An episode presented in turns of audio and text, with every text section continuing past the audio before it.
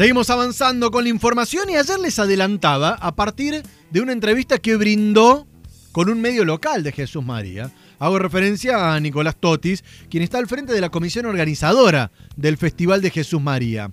¿Habrá 56 edición de Lodomi Folklore, es decir, edición número 56? Se lo preguntamos directamente a él, a Nicolás Totis. Muy buenos días, Jonah Cloner de este lado. Totis, ¿cómo está? Hola, muy buenos días para vos, para todo el equipo y toda la audiencia. Bueno, ¿habrá edición número 56 de la Domi Folklore? Eh, te escuchaba recién que hacía una, nota la semana pasada cuando en algún medio de la provincia de Córdoba salieron a decir que tenemos el visto y el sí del, gobierno para poder hacer el festival, eh, lo cual primero nunca tuve una comunicación oficial desde el gobierno y tampoco tuve, me hicieron llegar un protocolo oficial para poder realizar el festival.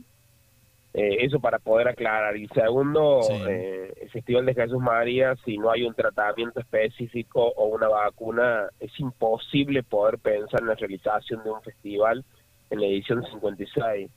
Eh, hablo por el Festival de Jesús María. El Festival de Jesús María, por el formato que tiene, eh, es muy difícil poder adaptar eh, un protocolo y que sea viable económicamente.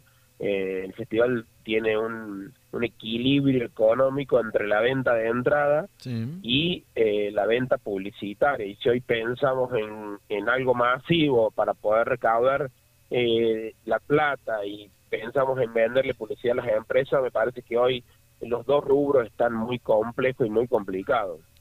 O sea que ni siquiera pensando en un festival que sea televisado sin público, ¿existe la posibilidad hoy por hoy?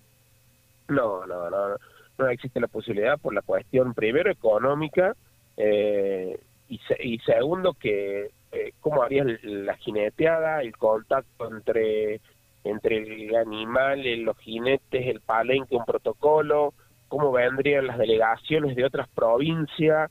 Eh, cómo vendrían las tropillas de las otras provincias. A ver, eh, me quedo pensando, Nicolás, Nicolás, me quedo pensando aquí en voz alta y en la charla con vos.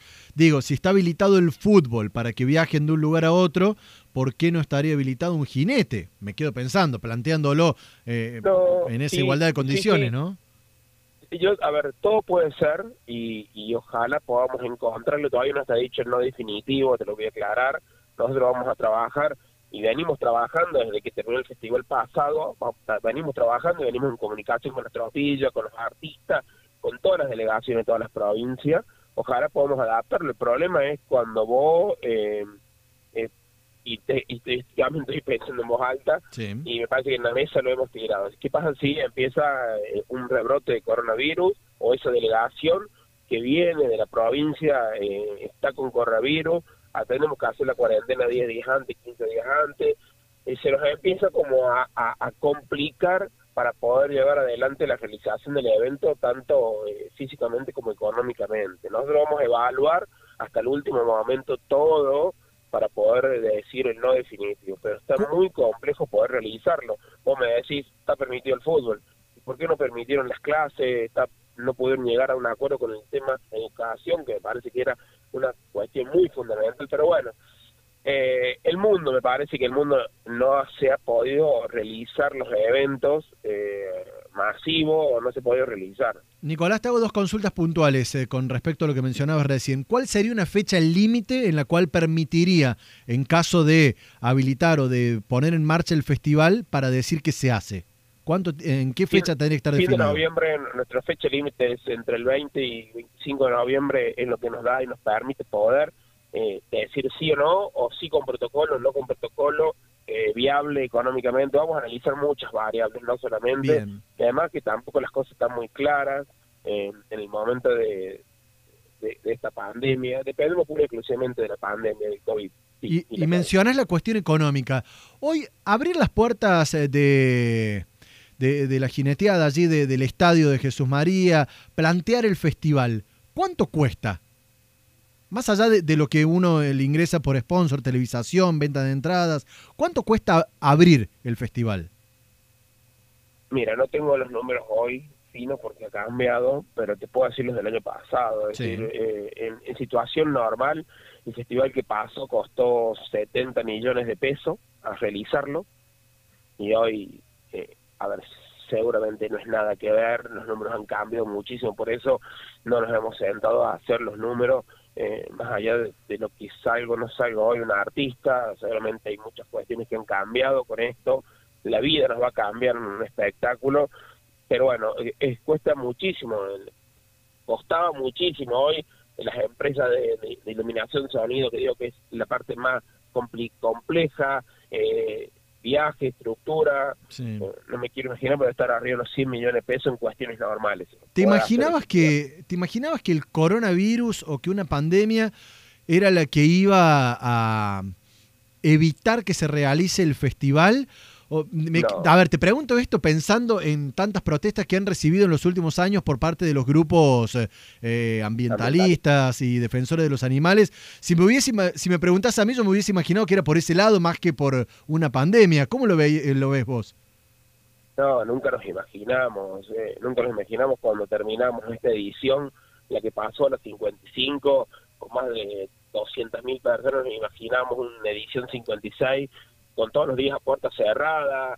Eh, no nos, es más, ya venimos trabajando en, en, mucho en lo que es lo ambientalista, eh, íbamos a cambiar muchas cuestiones de, lo que era la, puntualmente estructura de la jineteada, eh, bueno, íbamos a transformar muchas cuestiones y bueno, hoy me parece que lo más importante es la vida de los argentinos, hoy estamos trabajando y cuidando eso, me parece que esa es la prioridad que tenemos que tener, eh, es muy riesgoso hoy por hoy pensar en un festival 56 en la situación sanitaria que estamos. Tenemos un hospital con, regional con muy pocas camas, eh, tenemos un brote en todo el mundo, más allá de la Argentina, en Jesús María también, venimos eh, venimos con el sistema sanitario también complejo, como en todos lados, así que me parece que la prioridad es la salud de, todos los. Planteando la situación hipotética de que apareciera un presupuesto para testeos y para controlar absolutamente a los jinetes, a los artistas, con, eh, con streaming, puertas cerradas, me imagino, em, ¿cómo, ¿cómo, lo verías? Eh, ¿Cómo te imaginarías un festival solamente televisado? Eh, ¿Existiría la posibilidad de hacerse si, si se sentaran con el gobierno y apareciera, por ejemplo, ese dinero? Ese presupuesto? Sí, no lo dejo cerrado, no lo dejo cerrado a esa posibilidad y no dejo cerrado poder realizarlo en otra época del año que no sea enero. Bien, o sea que podría eh, ser más adelante, digamos, una vez que en el segundo semestre, por ejemplo, segundo trimestre, quiero decir. Sí, sí, me parece que eso es lo que por ahí estamos hablando con los otros festivales, con, muchos, hemos hablado con Palazzo, con un Rock, hemos hablado con el Intendente Cosquín también, hemos hablado con la avicultura, hemos, hemos tenido un par de reuniones y pensando con el mismo formato que nuestro festival. Nuestro festival es esencia, nuestro festival es familia, nuestro festival eh, es eso, es venir a vivir Jesús María, donde hay un combo de entre la entrada, el choripán en las tribunas, la familia, el fernet, el folclore, la jineteada, eso es lo que venimos y no queremos tampoco por esto de, una cuestión de hacerlo por hacerlo, eh, hay un prestigio de 55 años en nuestra institución y bueno, vamos a tomar mucho, mucho recaudo en tomar una decisión final. O sea que se han reunido tanto con Palazzo que organiza Cosquín Rock, como me imagino que Santa María es lo de avicultura, si no me equivoco. Eh, han hablado. tenemos una mesa, tenemos una mesa de festivales donde venimos. ¿También estuvo Cosquín sentado? Sí, sí, sí. Sí, estuvo Cosquín. Ahora, hay que imaginarse, por ejemplo, en julio, todo el, mes festivalero, ¿no? De verano, qué, qué raro. Y, pero bueno, cada festival después lo verá, cada festival tiene su, siempre digo, cada festival tiene su, esencia, tiene su, público, más allá que en Córdoba hay 200, 300 festivales, y eh, cada uno después verá cómo lo puede hacer y si lo puede realizar. Eh, así que bueno, nosotros vamos a estar expectantes y vamos a seguir trabajando y cuando tengamos una decisión la vamos a estar comunicando. Nicolás, la última, que no sé si tendrás números actualizados, pero capaz del año pasado. ¿Cuánto perdería o dejaría de percibir en la ciudad de Jesús María y alrededores al no tener el festival? ¿Cuál, sería el impacto económico en base a eso?